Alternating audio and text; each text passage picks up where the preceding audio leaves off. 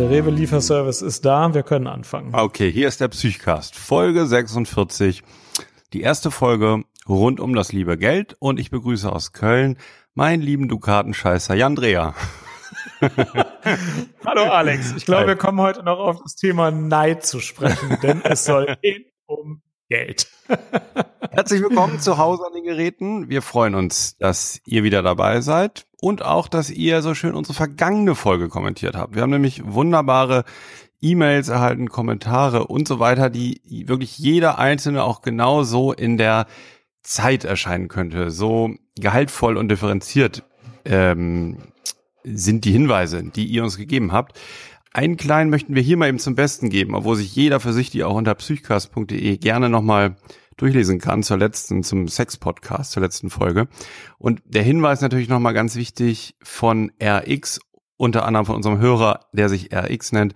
Der schreibt, das heißt natürlich nicht Steal-Thing. Wir haben ja auch so überlegt, wo das herkommen könnte, sondern Stealthing. Von Stealth, also geheim. Und ähm, ja, leitet sich davon ab, dass bei dieser ähm, Sexualpraktik oder bei dieser ähm, Form der, des Missbrauchs eben heimlich das Kondom abgenommen wird.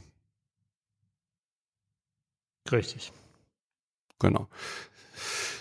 Ja, Jan, ähm, du hattest die Idee, über das liebe Geld zu reden, was mir sehr entgegenkam weil das ganze Geld, also das, das ganze Geldthema, ich habe da jetzt überhaupt nicht dran gedacht, aber das ist natürlich bei uns in der Psychosomatik und Psychotherapie ein ganz großes Thema.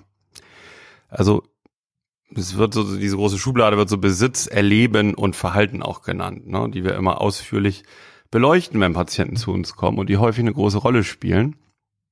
Und ich möchte dir mal eben eine kleine Anekdote von mir selber erzählen, die mit Geld zu tun hat. Da bin ich gespannt. Ja, dann schieß mal los. Ja, du weißt ja, ich habe Medizin studiert mhm. und es ist ja als Student immer so ein bisschen schwierig mit dem Geld. Ne? Das ist ja auch so ein großes Thema, wobei das bei mir damals alles nicht so bewusst ablief, sondern ich hatte halt so ein bisschen Geld und eine kleine Bude, was man so hat als Student. Und irgendwie habe ich mir angewöhnt, was ich jetzt aber erst rückblickend so benennen kann, dass ich eigentlich fast nie Bargeld dabei hatte. Also das war ja schon so Anfang 2000, ne, war das ja mit EC-Karten schon ganz groß, dass man eigentlich alles so oder in vielen Einrichtungen mit EC-Karte bezahlen konnte. Und ich hatte halt immer eine Karte dabei, so dass ich im Laden und so irgendwie was kaufen konnte, aber so dieses Klimpergeld beim Bäcker und beim Supermarkt oder Cafeteria in der Uni und so, hatte ich immer kein Bargeld, musste ich mir ständig das zusammenleihen, so, ne? Und ich dachte für mich hatte immer die Begründung, das liegt ja daran, weil ich das ja jetzt vergessen habe und weil ich nicht mehr bei der Bank war oder weil der Automat so weit weg ist und diese ganzen Dinge. Weißt du, wie ich meine? Ja. ja. Und irgendwann, so gegen Ende des Studiums, hat ein Freund von mir einen absoluten Wutanfall bekommen. so, weil ich mir das Geld immer, also ich habe das dann auch zurückgezahlt. Das ging jetzt wirklich nicht, das war keine betrügerische Absicht, sondern das war scheinbar eine Nachlässigkeit. Ne? Und ähm, jetzt rückblickend muss ich sagen, also ich habe das dann irgendwann komplett umgestellt und hatte so ganz bewusst immer Geld im Portemonnaie. So irgendwie, weiß ich, dass ich so 50 Euro abhebe und die dann auch dabei habe. Das war natürlich dann für mich ein ganz anderes Lebensgefühl, ja, dass ich also so ähm, jederzeit leistungsfähig war und alles selber bezahlen konnte und so. Und vorher hatte ich es mir selber, äh, ja, hat sich, glaube ich, so diesen, dieser Geldmangel, den man schon dann hat, dann so, ähm, hat sich dann so inszeniert jeden Tag, ne, an der Cafeteria-Kasse. Super nervig für die anderen. Und ich glaube halt jetzt nach, also rückblickend, das war gar keine Nachlässigkeit, sondern das war einfach, ähm, eine, äh, also dass sich da gezeigt hat, der, der Geldmangel mh, der mich genervt hat und der da auch meine Umwelt genervt hat, den ich mir aber nicht, ja. nicht so bewusst gemacht habe. Ja, aber weißt du, du bist nicht alleine mit dieser Wahrnehmung mhm. äh, oder mit diesem Verhalten. Als ich Assistenzarzt an einer berühmten deutschen Universitätsklinik war, da hat sich der Direktor dieser Klinik genauso verhalten wie du. Der war, war steinreich okay. und fuhr so ein Jaguar Cabrio und hat, glaube ich, wirklich keine Not gehabt, während man als Assistenzarzt zwar auch nicht hungern musste, aber natürlich deutlich weniger hatte. Mhm. Aber der ist auch immer mit einem Taxi gefahren und hat dann gesagt, ja, also äh, jetzt habe ich gerade mein Portemonnaie nicht dabei. Und auch wenn man irgendwie mit dem mal irgendwie rausging und irgendwelche Auslagen ja. hatte, der hat immer gesagt, könnten Sie es mir gerade vorstrecken? Und natürlich hat man sich nie getraut, das wieder einzufordern. Und das war nicht nur bei mir so, das war bei allen so. Das war bekannt, dass der nie Geld dabei hatte. Und äh, ich glaube, das war im Rahmen des ja. ganz gewöhnlichen Verarmungswahns, den reiche Menschen ja häufiger haben. Und ähm, da, das wusste schon jeder und da konnte man sich drauf einrichten. Also das scheint eine Psychodynamik zu sein, genau. die dazu prädestiniert, Universitätsklinikdirektor zu werden. ja, ja, nur ich finde das einen interessanten Punkt, weil das wird dem Typen ja auch nicht bewusst sein, ne? dass der lieber sein Geld zu Hause lässt, um zu sparen, dann zahlen das erstmal die anderen. Ja. Sondern man denkt dann, das sind so kleine Nachlässigkeiten. Und ähm, wir ja. sehen also, Umgang mit Geld ist häufig irrational. Weil, also ich habe auch meine Schulden immer zurückbezahlt. Ne? Ich bin einmal zur Bank gegangen und dann, so, dann habe ich den 10 Euro, 20 Euro den Leuten gegeben, wo ich Schulden angesammelt habe. Das war in der Summe das Gleiche, aber der Umgang mit Geld muss nicht rational sein und es zeigen sich auch Sachen im Umgang, die jetzt erstmal mit den eigentlichen Kaufpreisen oder, oder dieser, diesem, diesem Tauschhandel gar nichts zu tun haben. Ja, ist richtig. Mhm. Ja.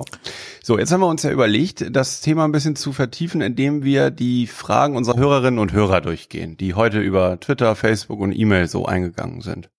Wollen wir das so machen? Genau, und zu diesem Zweck mhm. haben wir uns die Top 10 Fragen ausgesucht, diejenigen, die die meisten anderen auch abdecken und die wir für besonders beantwortensfähig halten. Ja, sagen wir so, du hast radikal einige Fragen rausgestrichen. eben, ne? Zum Beispiel die, von denen wir keine Ahnung haben. Die hast du in einem riesigen Wutanfall eben rausgestrichen. Ja, genau. Zum Beispiel das persönliche Budget. Das müsste man eigentlich wissen, wie das genau organisiert ist. Der Landschaftsverband zahlt das ja an bestimmte Personengruppen. Aber mehr weiß ich auch nicht. Und da haben wir die Frage einfach gelöscht. Aber ähm, wer das weiß, könnte das mal erklären, was das persönliche Budget ist. Genau. Gut. Was wir beantworten können, ist die Frage ja. von Werner. Werner fragt, wie bekomme ich möglichst einfach möglichst viel davon? Und witzig war, als du das getwittert hast vorhin, diese Frage, dachte ich, äh, die letzte Frage war nochmal nach der Sexfolge, was es so für Fragen Sex gibt. Aber Werner hat sich schon aufs Geld bezogen. Wie kann Werner denn möglichst einfach möglichst viel Geld bekommen?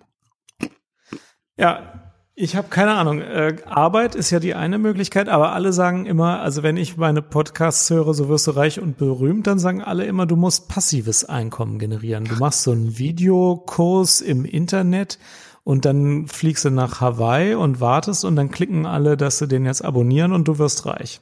Machst du das so, Alex? Nee, ich mach's, mach's anders. Und zwar, du weißt, ich gehe ja Sachen gerne systematisch an. Ich kann dem Werner erstmal sagen, was es prinzipiell für Möglichkeiten gibt, Aktivitäten, ne? Also, wie ja. du schon eben gesagt hast, Erwerbsarbeit ist eine Möglichkeit.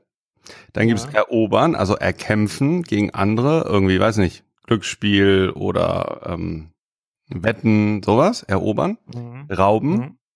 Raub, mhm. stehlen, mhm. bitten und fordern. Wir machen es ja im Psychos so, wir bitten die Leute ja um Geld. Ne? Das ist eine Aktivität, um zu Geld zu kommen, freundlich darum zu bitten. Das kann man machen. Jetzt kommt der Werbeblock. ja, genau.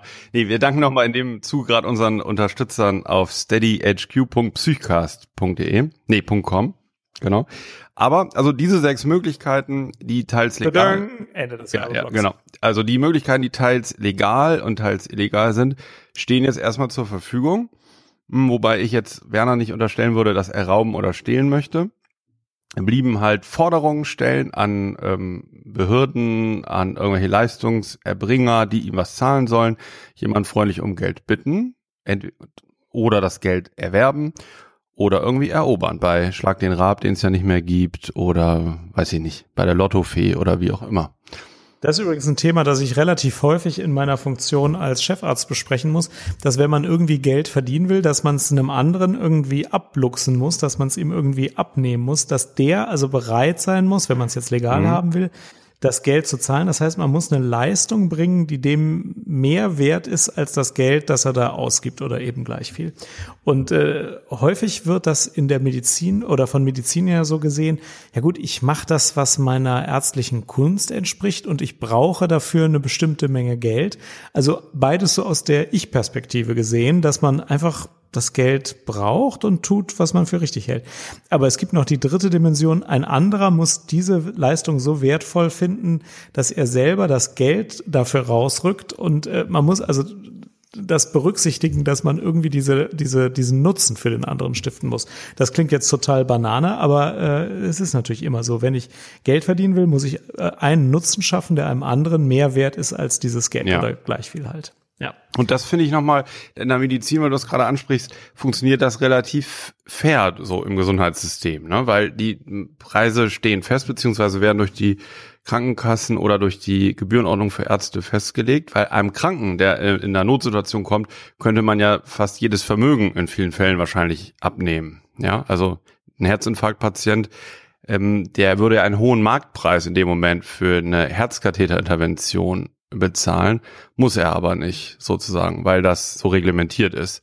Während ein Luxushotel, ne, was jetzt irgendwie für August noch Zimmer frei hat, ähm, setzt den Preis eben so hoch, dass Angebot und Nachfrage so gerade zusammenpassen. Also da ist man in der Medizin ja noch nicht völlig verkommen in der ethischen, moralischen Haltung, wie es oft dargestellt wird. Ja, der Nutzen ist, ist relativ hoch ja. und klar meistens und es gibt auch meistens eine klare Gebührenordnung. Das ja. macht vieles einfacher. Das ist korrekt, ja. ja. Aber ansonsten die Frage von Werner, also ähm, das ist ja, also das touchiert ja jetzt andere Fragen, ob das der beste Weg für die psychische Stabilität und fürs persönliche Glück im Leben ist möglichst einfach möglichst viel Geld zu bekommen. Ne? Es gibt ja auch die anderen Dimensionen, wurde teilweise von anderen Hörerinnen auch angesprochen in den Nachfragen, so wie sich sozusagen äh, Glück und gelungenes Leben überhaupt mit Geld die Waage halten und inwiefern das zusammenspielt. Ja, das stimmt. Ähm, und vielleicht sollten wir vielleicht diese, diese, diesen einen Aspekt vorwegnehmen, der jetzt gar nicht in den Fragen so explizit aufkam, nämlich bis zu welchem monatlichen Einkommen mehr Geld mehr glücklich macht. Und da gibt's ja die immer wieder zitierten Studien, an die ich fest glaube, dass bis zu einem durchschnittlichen Monatseinkommen von etwa 2000 Dollar mehr Geld mehr glücklich macht und dass ab 2000 Dollar monatlich äh, mehr Geld eben nicht mehr glücklich macht. Man einfach nicht glücklicher wird durch das zusätzliche Geld. Man kann natürlich trotzdem einen teureren Urlaub machen, aber man wird nicht glücklicher. Ähm, während wenn man weniger als 2000 Euro hat, dann ist es schon so mit 500 äh, Dollar äh, ist man so begrenzt in den Verwirklichungsmöglichkeiten jetzt in der Nordhalbkugel der Welt, ähm, dass man weniger glücklich ist als bis 2000 Dollar. Ich finde das eine sehr interessante Studie äh, oder vielmehr, sie wurde auch immer wieder mal äh, wiederholt äh, und ich glaube fest daran. Glaubst du auch, dass sie stimmt? Ja, absolut. Ähm, ich ich kenne das in etwas anderen Zahlen, weiß ich nicht, so im Jahr bis ähm, 75.000 Dollar ähm, steigt es noch und ab 75.000 Dollar bleibt es eigentlich gleich. Kommt jetzt wahrscheinlich ungefähr hin, ne, wenn man das. Äh, nee, das sind wesentlich höhere Zahlen. 2000 ja. Dollar mal 12 sind ja nur 24.000 Dollar. Okay, ich habe also ich habe jetzt zwischen 50 und 75.000 Dollar im Jahr. Wahrscheinlich brutto, Bruttoeinkommen. Genau, Bruttoeinkommen, Bruttoeinkommen, ja, ja, ja. Nochmal ein Unterschied. Ja, ja. Mhm. Ja, ja ich weiß also, jetzt auch nicht genau, welche Ab Abzüge da schon, schon drin sind oder so. Ähm, mhm. ja, die, also, also ich finde schon ein Teil des bemerkenswerten Ergebnisses ist, dass es eine relativ niedrige Zahl war, also ja, die viele auch erfüllen. Aber es scheint mir plausibel, weil also es gibt ja eigentlich drei Dinge, wofür wir Geld haben wollen. Ne? Das eine ist die Existenz zu sichern. Also es ist ja, ja. ganz klar, was zu essen zu haben. Mm, aber das alleine ist noch, das ist ja sozusagen in Deutschland so das Hartz-IV-Niveau, ne, dass die Existenz gesichert ist. Ja, kommt, so gerade, ja. Mm, genau, und dann kommen noch zwei Ebenen dazu, wozu man Geld gebrauchen kann. Das äh, zweite wäre dann das Genießen, also Genuss an dem, am Kaufen oder Erwerben von Dingen zu haben und Genuss am Besitz zu haben. Das wäre dann sozusagen so die zweite Dimension die der Mensch gut gebrauchen kann. Und das dritte wäre dann ähm, Vermögen zu haben, Vermögen und Macht. Ne? Das hängt ja wiederum zusammen. Also ähm, in, in gewisser Weise vermögend zu sein oder diese, diese Macht eben zu spüren. Und das kann man sich ja gut vorstellen, dass dieses Genießen und dieses Gefühl irgendwo Vermögen zu haben. Ich will, ich meine jetzt nicht Vermögen von einer Million Euro oder so, ne, sondern Vermögen zu haben, ähm, sich alle Dinge, die man so braucht im Alltag leisten zu können. Also was über die Existenz hinausgeht, ne? Irgendwie eine schöne Seife zu haben und einen, einen leckeren Döner essen zu gehen zwischendurch oder eine Pizza zu bestellen oder was auch immer, dass, ähm, dass das schon ähm, in, in, diese, in diese Zufriedenheit führt und die Steigerung darüber hinaus, also ob das jetzt ein, ein Sternerestaurant ist oder nicht, oder so diese ganzen Sachen sind dann sehr zweitrangig. Aber überhaupt diese Alltagssorgen nicht haben zu müssen. Ja. Das ist, glaube ich, ein großer ich Luxus. glaube auch, ja. dass es daran liegt, also wenn ich Hunger habe, macht es halt einen großen Unterschied, ob ich ähm, Nudeln mit äh, Ketchup essen kann oder nicht. Aber ob ich jetzt ähm, in einem teuren Restaurant esse oder einfach Nudeln esse, ist fürs Lebensglück, äh, wird völlig überbewertet. Glaube ich auch. Also wir, wir denken immer, ja, und das 50 äh, Euro pro Person Essen macht jetzt auch viel glücklicher als das 20 Euro pro Person Essen. Da ist überhaupt gar nichts dran, glaube ich. Genau. Das ist Und es völlig ist ja falsch. bekannt ist ja mit einem mit einem sehr hohen äh, Einkommen oder mit sehr viel Vermögen ist die Depressionsrate höher. Interessant, das wusste ich noch Mhm. nicht. Und es ist auch so, dass es sind sehr deutliche Ergebnisse so aus äh, Psychotherapien, entweder mit Nullvermögen und kaum Existenzsicherung, als auch mit einem sehr großen Vermögen ne? und reich ohne Ende. Also diese beiden äh, Pole sozusagen haben am wenigsten Veränderungspotenzial. ist auch Ja. interessant, ja. Und das Mhm. kann man sich ja gut, kann man sich ja gut vorstellen, weil bei beiden sozusagen, also einmal die Möglichkeiten komplett fehlen und, und auf, auf der anderen Ebene, dass ähm, die Motivation fehlt. Ne? Wenn du dir prinzipiell materiell alles leisten kannst, mh, es ist extremst schwierig, sich zu einer persönlichen Veränderung zu motivieren. Mhm. Mhm. Ja. Okay, gehen wir zur nächsten Frage. Also was soll Werner jetzt machen? Einfach gar nicht so viel verdienen. Gucken, dass er diese Mhm. Studie nochmal rauskramt Ja. und rausfindet, ob das jetzt 2000 oder 4000 Dollar sind und einfach nur genau so viel verdienen. Hm. Und dann, dann glücklich sein. Und, glaube ich, was ganz wichtig ist jetzt mal auf praktischer, pragmatischer Ebene, wenn man investiert, investieren in die eigene, äh, also in den, den eigenen Wert, das heißt irgendwie Ausbildung, ähm, ja, Dinge, die einen interessieren, die einen zufrieden machen und die einen weiterbringen, ausbildungsmäßig und wissenstechnisch, also das Humankapital nutzen.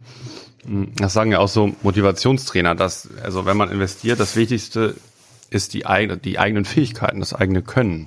Das ist ein unermesslicher Wert. Und ähm, das ist zwar nicht möglichst einfach, aber am Ende vielleicht doch möglichst viel davon. Das ist nämlich Barbaras Frage. Wenn es eine richtig gute monetäre Investition in psychische Gesundheit gäbe, welche wäre das dann eurer Ansicht nach, außer gute Laufschuhe? Schreibt sie hier. Ja. Ähm, und genau, das sind nämlich die beiden Punkte, die man da nennen soll. Also den einen hast du jetzt schon genannt. So, ja. Die Laufschuhe. Nee. Der eine ist Investition in die eigenen Fähigkeiten, also sich selber auszubilden und damit neue ja, Möglichkeiten zu gewinnen.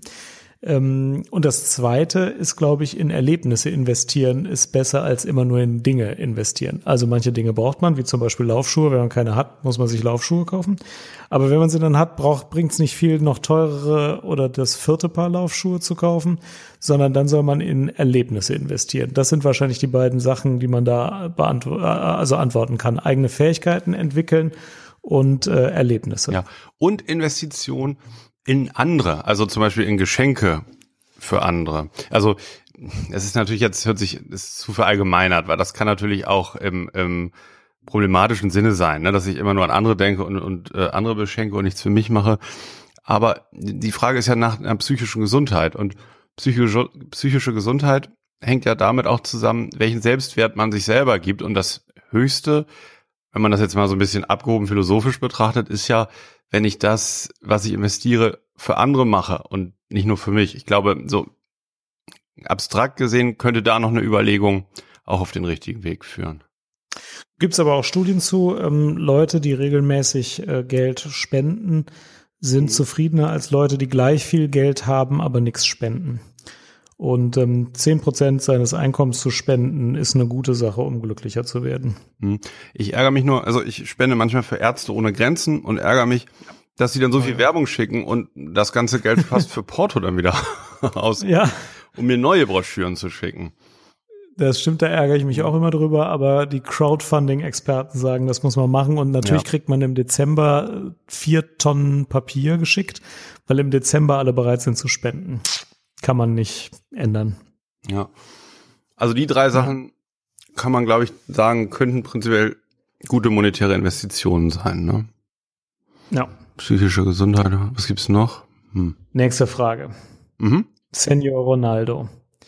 Wie löse ich mich vom Zwang, es ständig zu zählen und horten zu wollen, wenn es doch offensichtlich zum Leben gut reicht?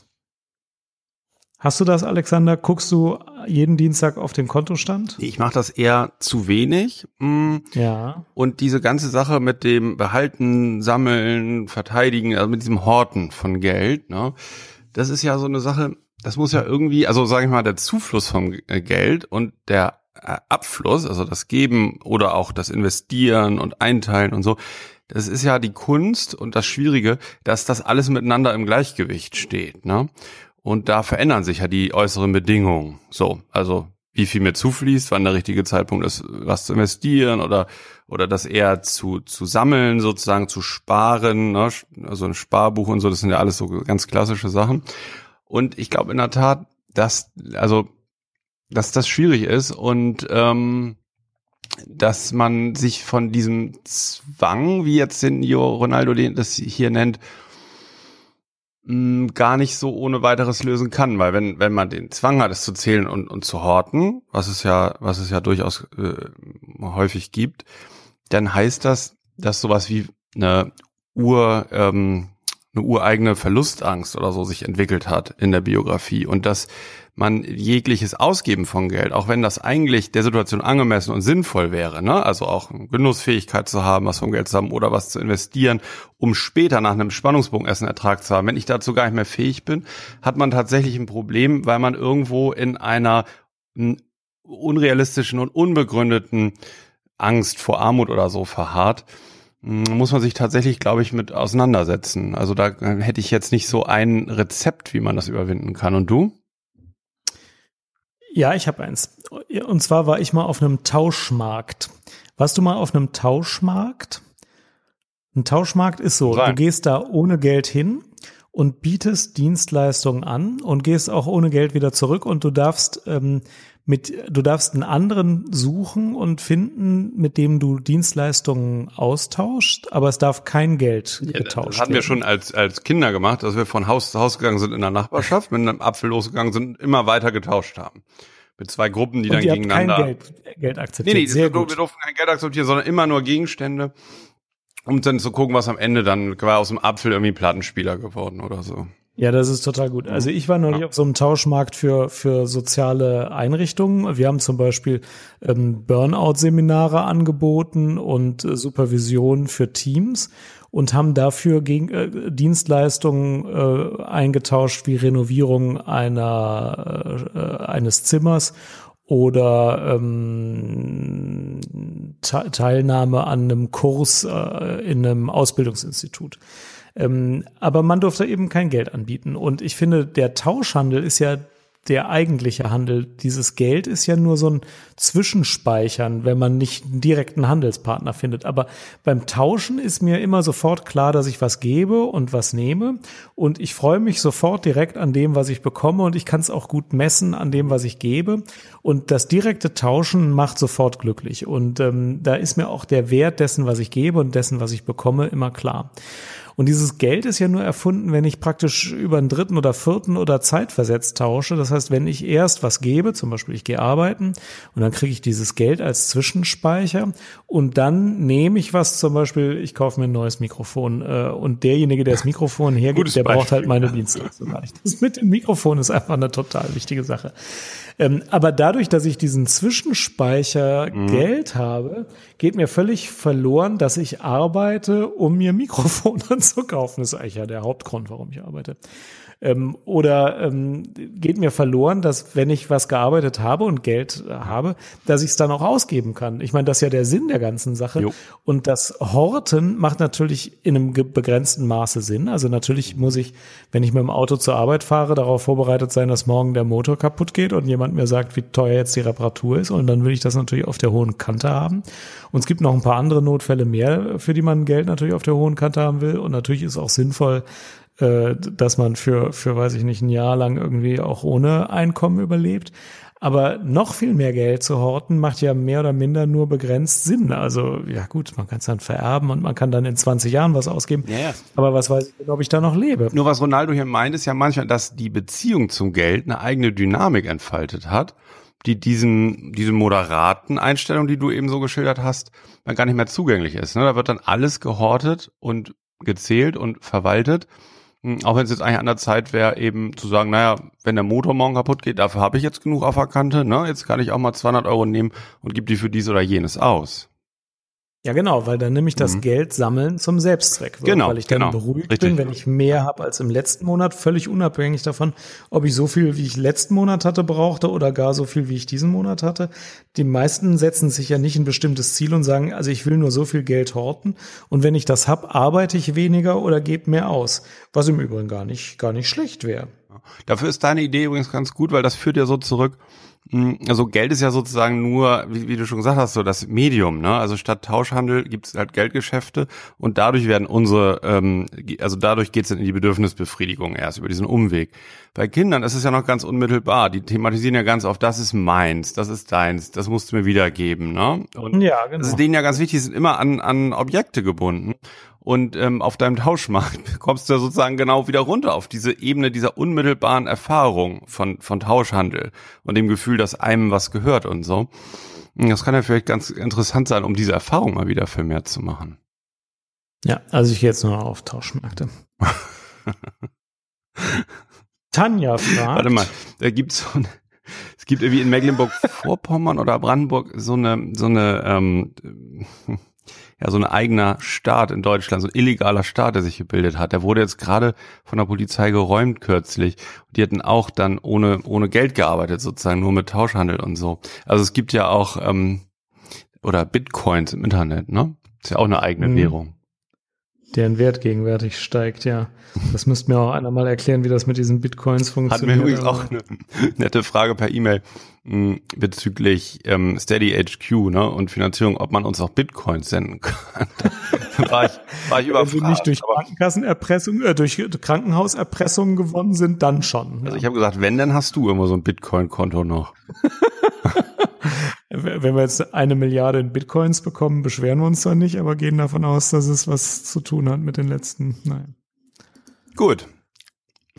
Also, Tanja mhm. fragt, spielt Geld in Psychotherapien oft eine Rolle?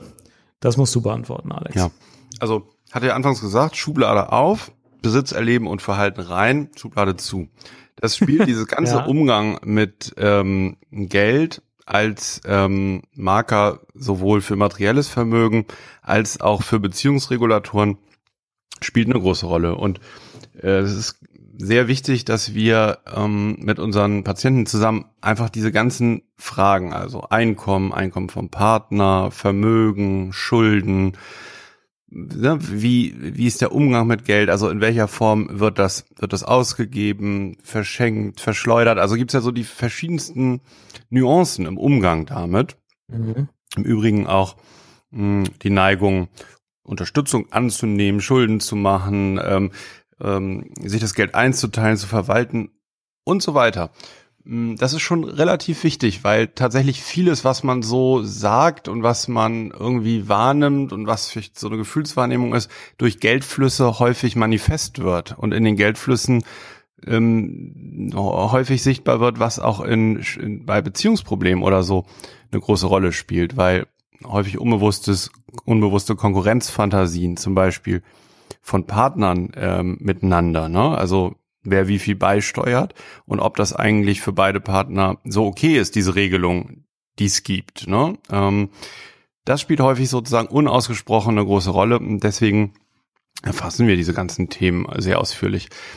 Und der zweite Punkt ist, und das ist ganz, hm, Entschuldigung, ja. Ich finde das sehr gut, dass du das sagst, denn ähm, tatsächlich finde ich, wird das selbst in Psychotherapien oder im psychiatrischen Kontext auch häufig so ein bisschen totgeschwiegen und nicht so richtig viel darüber gesprochen. Ich merke zum Beispiel oft, dass ich nicht mal weiß, ob jemand, der ins Krankenhaus kommt, eine Krankenhaustagegeldversicherung hat, ähm, was also die Beziehung zwischen dem Patienten und dem Krankenhaus irgendwie verändert. Äh, und dass wir auch wirklich oft nicht darüber sprechen, wo kommt das Geld her, wo geht das Geld hin und kann das was mit den Partnerschaften Partnerschaftsproblemen, die thematisiert werden, zu tun mhm. haben.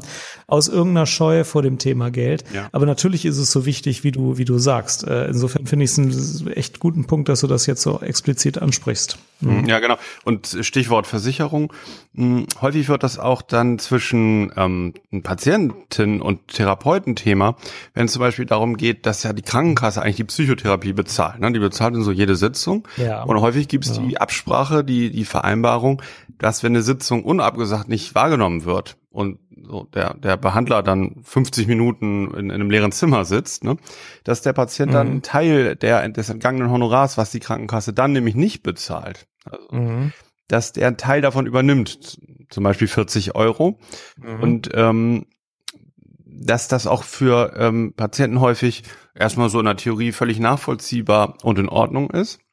Wenn das dann mal passiert, weiß ich nicht, dass die U-Bahn streikt ne, und der Patient nicht ankommt und die Therapie nicht stattfindet, beziehungsweise also die Hälfte fehlt, nämlich ähm, ähm, der, der, der Behandelte, ähm, und dieses, dieses Thema dann, dieses Ausfallhonorar auf den Tisch kommt, dass das häufig ähm, ganz viel äh, Dinge mobilisiert, die vorher nicht so ausgesprochen äh, worden sind. Also wenn, wenn plötzlich dann der, der Arzt vom Patienten eben was, was haben möchte, mh, dass das dann ja, eine sehr andere Situation ist, als das vorher in der Theorie war, als man sich klar gemacht hat, gut, wenn das mal passiert, dann komme ich eben dafür auf und zahle das. Ne? Das ist so sozusagen für den Patienten dann auch so ein bisschen Übernahme der Verantwortung.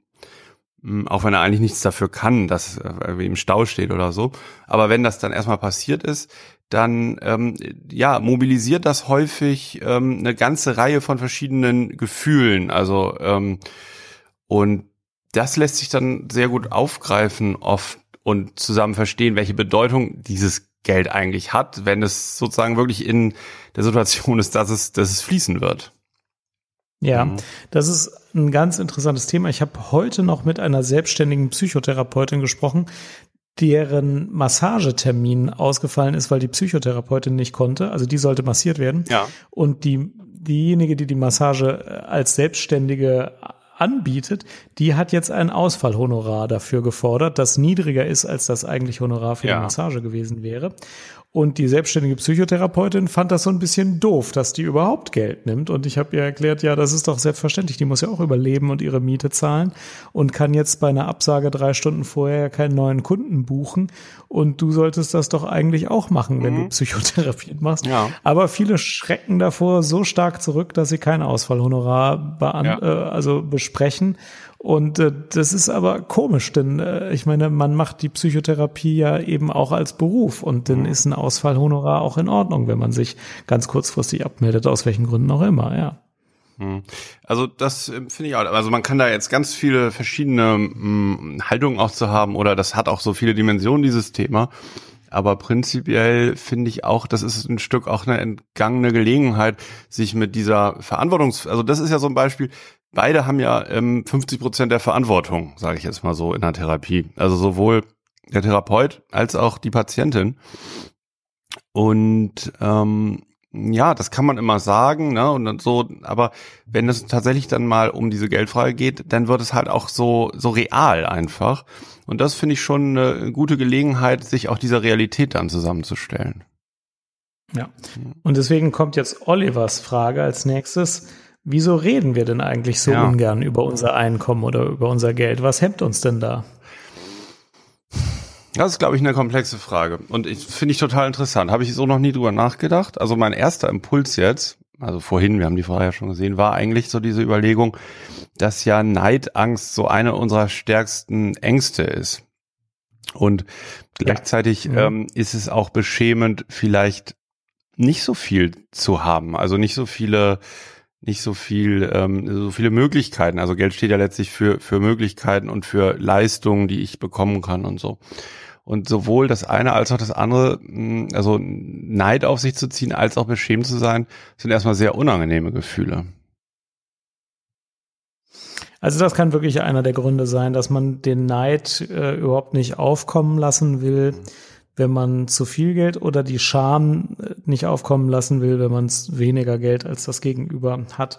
Aber selbst bei Leuten, die vielleicht gleich viel verdienen oder bei solchen, wo ich eigentlich von Scham oder Neid mich gar nicht sorgen muss, trotzdem redet man doch erstaunlich wenig über Geld. Ist das vielleicht auch anerzogen? Wäre das vielleicht in anderen Kulturen anders? Ja, das glaube ich schon. Gerade, gerade die Generation, der jetzt so unsere Eltern und Großeltern angehören, das, das glaube ich ist ein ganz wichtiger Punkt. Hab ich neulich gerade gelesen in so einem Fallbeispiel, dass häufig für Kinder, also dass häufig Dinge auch nicht ermöglicht werden, die man sich nicht leisten konnte in Vorgenerationen, ne, in, in denen wir so groß geworden sind oder unsere Eltern groß geworden sind und dass es aber häufig begründet wurde mit sowas macht man nicht oder das brauchen wir nicht. Dass also da wenig, ähm, also wenig re realistische Einschätzung und Gefühl so dafür besteht, wie viel eigentlich okay ist und was zu viel Geld wäre und, und was eigentlich zu wenig ist. Und äh, das glaube ich, dass so, so, da so ein Tabu einfach auch kulturell bedingt ist, ja. Finde ich plausibel. Mhm. Man sagt auch nicht gerne, was bestimmte Dinge, die man sich gekauft hat, gekostet haben. Vielleicht auch wieder wegen der Neidsache, aber vielleicht auch, weil man sich nicht festlegen will, was einem eine bestimmte Sache ja. wert ist. Ja. Ich zum Beispiel habe mir jetzt unlängst eine neue Sportuhr gekauft. Also langsam scheine ich hier den Eindruck erwecken zu wollen, ich würde viel Sport machen, aber so war es halt. Und habe auch gesagt, was die gekostet hat. Und das führte dazu, dass mich alle aufgezogen haben, dass jetzt zu teuer ist. So teuer war die gar nicht. Mhm. Ähm, aber dann ist mir klar geworden, dass ich damit ja auch sage, wie wichtig mir das ist. Also man öffnet sich wollte, ja wollte ich gerade sehr. genau, das war auch gerade mein Gedanke. Man zeigt damit eigentlich eine ganze, ein ganzes Stück von seinem eigenen Wertesystem, ne? Ja, genau. Mhm. Mhm. Ähm, und das, das ist einem vielleicht auch unangenehm in gewissem Kontext, kann schon sein. Mhm. Und dann kommt noch dazu, dass das so, so, so eine Zahl, also wenn man jetzt seine Uhr, weiß nicht, sagen wir mal, die hat 499 Euro gekostet, ne? Das ist irgendwie so, mm, so nackt, das ist so real, so spröde, weißt du, ich meine, das ist so wenig, also, mm, okay, dass die dir wichtig ist und du, dass du die haben willst, diese Information ist so eins, aber das andere ist halt auch so sehr explizit irgendwie. Und ich glaube, das ist auch so typisch, deutsch oder europäisch ähm, das eher so ein bisschen, also das, worum es eigentlich geht, so dieses ganz Reale so ein bisschen auch zu verhüllen.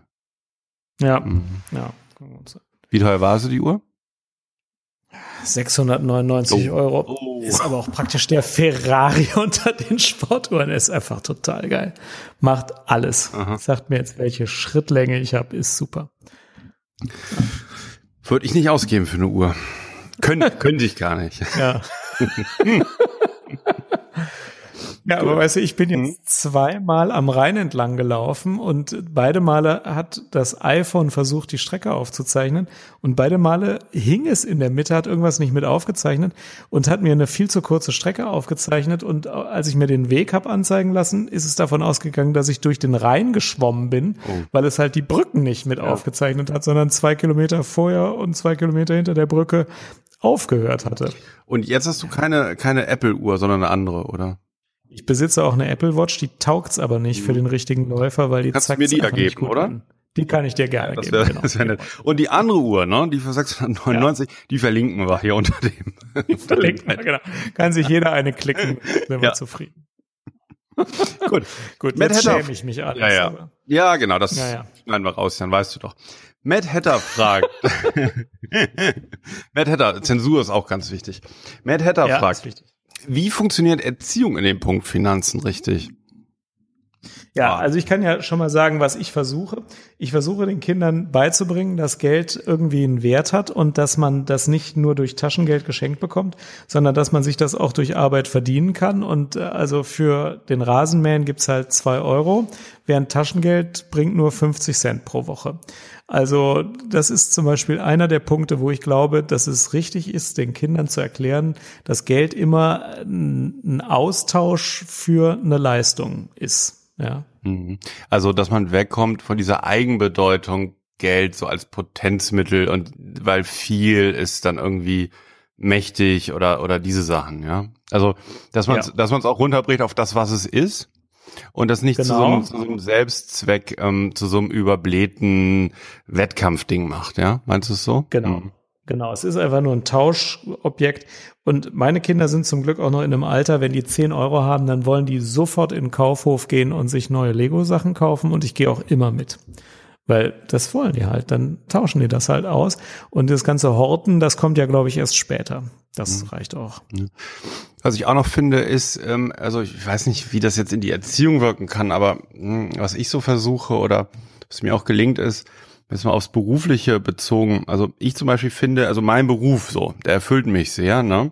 Und ich empfinde eigentlich auch einfach das, was ich mache, so mein Alltag, und Dinge, die mir daran Freude bereiten, so als Reichtum. Also ich glaube, wichtig ist auch so, so Reichtum oder vermögend zu sein, das nicht mit einer Summe unbedingt zu korrelieren und zu sagen, ne, das müssen jetzt irgendwie 2000 Euro im Monat, das ist reich oder, oder 5000 Euro auf dem Konto an Ersparten ist reich, sondern das Reichtum hat man auch, ähm, ja, eben durch nicht materielle Werte. Mm, also reich an, an ja, guten Erlebnissen oder guten Beziehungen, Freundschaften, die man hat oder an irgendwas, was man tut, was man selber als sinnvoll erachtet. Also da ist manchmal gar nicht so, also zum Beispiel der Psychcast, das ist für mich, also ganz ehrlich, ist für mich so ein richtiger Reichtum und auch so ein Stück weit, ähm, ja, ich weiß nicht, ob Statussymbol, aber ich, ich glaube, es ist so ein bisschen für mich was, was für andere irgendwie ein sauteures Auto ist. Ja, ich verstehe genau, mhm. was du meinst. Und also wenn wir jetzt mal von diesen mhm. ganzen, wenn wir mhm. von den Fragen abstrahieren, dann kommt ja raus, eigentlich war Geld nur so ein Tauschobjekt, das Tauschgeschäfte vereinfachen sollte. Und es hat so eine Neigung dazu, überall mehr Bedeutung an sich zu ziehen. Ähm, obwohl es eigentlich ab einem gewissen Maß nicht mehr glücklicher macht. Ob ich jetzt eine Uhr für 200 oder für 500 Euro habe, die zeigt immer die gleiche Zeit an. Mhm. Und die Verbindungsabbrüche beim GPS äh, aufnehmen. Ja, genau. und ich glaube so die wirklich unglücklich. Ja, und die es ist einfach scheißegal. Ja, und die richtig coolen Sachen, glaube ich, die, die kann man sich ja eh nicht kaufen. Ne? Also das sind ja, genau. die Sachen, wo man selber für sich einen Mehrwert erreicht. Bei genau den Sachen, die einem wichtig sind. Und die gibt's mal. Also das kann eine gute Freundschaft sein. Das kann eine tolle Portion Nudeln äh, äh mit Ketchup sein. Das, das kann ein Podcast sein, den du machst, oder einen schönen Tisch, den du dir selber baust, oder also irgendwelche Dinge, die dir am Herzen äh, liegen, ähm, durch die man sich zeigt und die nicht verbunden sind mit, mit materiellen ähm, Wertigkeiten. Ich glaube, das äh, finde ich in der Erziehung wichtig, Kindern zu vermitteln, dass es darum bei Reichtum eben nicht unbedingt gehen muss, um, um Geld. Ja. Pass auf, und das sollte doch einfach auch die Take-Home-Message von diesem Psychcast sein, dass wir jetzt durch das Gespräch zum Ergebnis gekommen sind, lass Geld einfach die Bedeutung, die es hat. Du musst es zum Tauschen gegen Brötchen haben. Du kannst auch ein bisschen was horten für schlechte Zeiten. Und ansonsten bemisst man den Sinn und Wert des Lebens nicht in Geld, sondern in den anderen Sachen äh, unabhängig vom Geld. Das wow. ist doch die, die gesunde Einstellung ja. zu dem ganzen Spaß. Und genau, ich würde sagen, ähm, also wenn, also ihr seid reich, also macht euch das einfach mal klar, was ihr habt, was ihr könnt und ähm, wo ihr jeden Tag auch dankbar für seid. Also das ist Reichtum und ich würde sagen, alle Fundstücke der Woche, was wir uns eigentlich überlegt haben, lassen wir jetzt einfach weg und wir beschließen jetzt diesen Psychcast, finde ich, in, in diesem sehr schönen Moment, oder? ich bin absolut dafür. Genießt euren Reichtum ja. und zwar den immateriellen. Genau. Wir haben uns zum Beispiel gefreut, dass ihr dabei wart und sehen uns dann oder hören uns wieder zum Psychcast Folge 47 in zwei Wochen. Alles klar. Bis dann. Einen schönen Abend euch noch. Tschüss. Tschüss. Ciao.